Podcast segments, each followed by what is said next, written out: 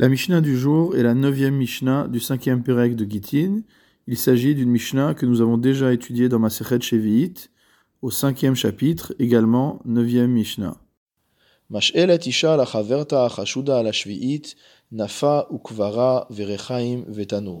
La Mishnah nous enseigne qu'il est permis à une femme de prêter à une autre femme qui, elle, est soupçonnée de transgresser les halachot de la Shemitah, c'est-à-dire par exemple de continuer à consommer des fruits après le moment du biour sans avoir réalisé ce biour, malgré tout, on aura le droit de lui prêter nafa, un tami, ou kvara, un crible, rechaim, une meule, vetanour, un four.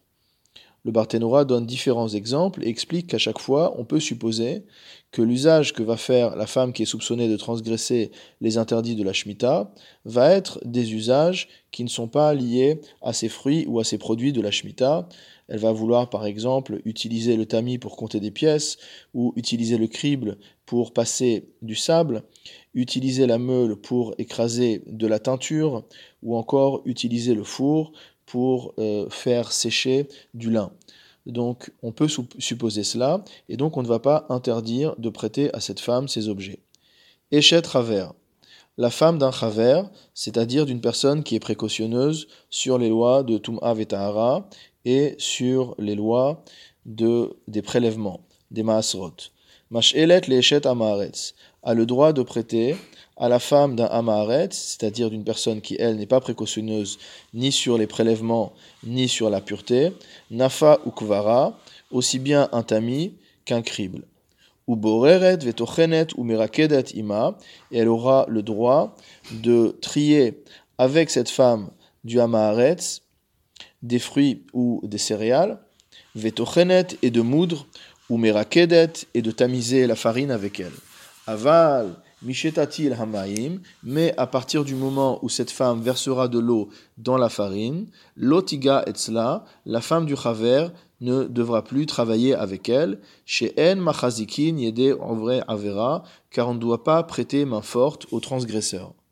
Le Barthénora précise qu'on a permis toutes ces choses-là avec la femme du Hamaretz, étant donné le principe que Rov Ameharetz Measerin c'est-à-dire la majorité des gens qui rentrent dans la catégorie de Hamaharetz et qui ne sont pas précautionneux sur les prélèvements et sur les règles de pureté et d'impureté, malgré tout, la majorité d'entre eux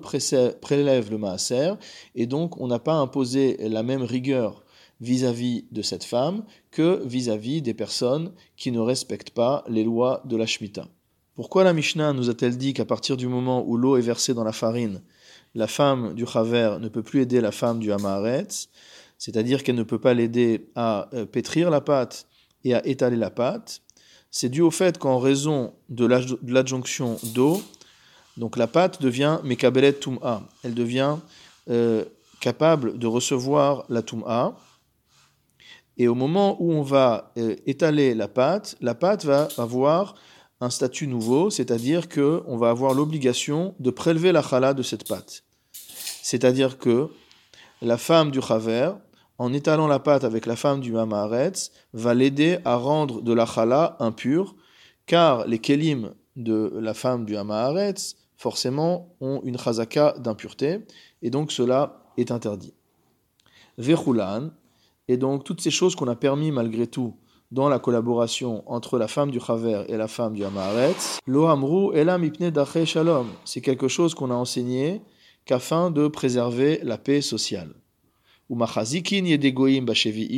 Par contre, on a le droit de prêter main forte aux non-juifs pendant l'année de la Shemitah. Avalo yede Israël, mais pas prêter main forte aux juifs. C'est-à-dire que l'on a le droit de bénir, de féliciter, d'encourager le non-juif qui travaille sa terre pendant la Shevi'it. Par contre, il est interdit de faire la même chose avec un juif. Veshoalin bishloman, et on s'inquiète mot de leur paix, c'est-à-dire qu'on les salue,